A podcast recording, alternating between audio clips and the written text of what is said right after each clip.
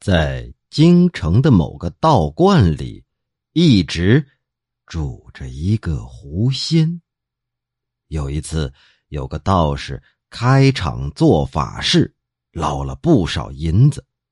等到法事完毕后，道士坐在神座灯前，跟徒弟们结算账目，发现缺了几两银子。师傅说：“是徒弟私吞了。”徒弟说：“是师傅算错了。”这算盘珠子打得啪啪作响，一直折腾到桥楼上，鼓打三更都没有消停。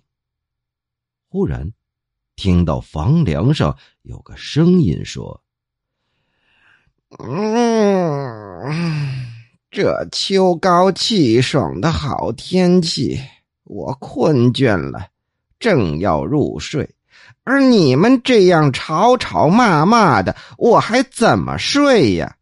那老道，你缺的钱不是因为你要买春药就把它放在怀里，后来你到后巷的刘二姐家，她问你要金戒指，当时你醉了，迷迷糊糊的就把钱口袋塞给她了吗？你怎么不记得了呢？徒弟听到这话后，转过脸，掩口而笑。那老道羞得无话可说，收起账簿就走人了。当时啊，剃头师傅魏福也正住在这座道观里，他是亲耳听到的这番话。